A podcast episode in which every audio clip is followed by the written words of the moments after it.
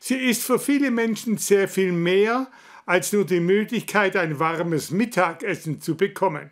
Die Reutlinger Vesperkirche bietet eine kurze Auszeit vom Alltag und die Möglichkeit, mit anderen in Kontakt zu treten. Jetzt ist ihre 27. Saison beendet. Es sei schön, dass es die Vesperkirche gebe, aber es sei traurig, dass man sie brauche. Mit diesen Worten bringt es ein Gästebucheintrag auf den Punkt.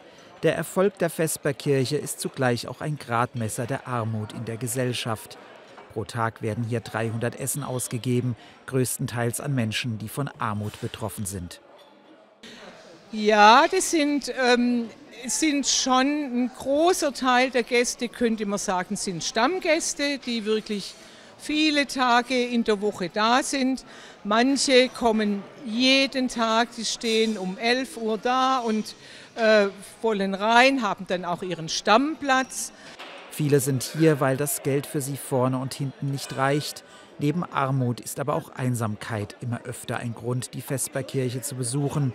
Sie kämen hierher, weil sie sonst allein essen müssten, sagen manche. Das Essen kommt von der Bruderhausdiakonie und genießt einen so guten Ruf, dass auch Menschen von weiter weg herkommen. Und ich weiß von Gästen, die mit dem 49-Euro-Ticket von Stuttgart herfahren. Und äh, ja, weil hier einfach das Essen anscheinend am besten sei. Ohne ehrenamtliches Engagement könnte die Vesperkirche nicht existieren. Und so hilft hier auch der Bundestagsabgeordnete Michael Dont mit. Aber ebenso wichtig sind auch die Spenden, denn sie finanzieren die Vesperkirche. Doch noch decken sie nicht die Ausgaben. Äh, das liegt natürlich unter anderem auch an den wirklich höheren Lebensmittelpreisen. Wir bezahlen natürlich auch deutlich mehr für das Essen. Und ja, ich vermute, dass auch die Spender einfach genauer hinschauen, wie viel sie geben können. Das letzte Mittagessen in der diesjährigen Vesperkirche wird am Sonntag ausgegeben.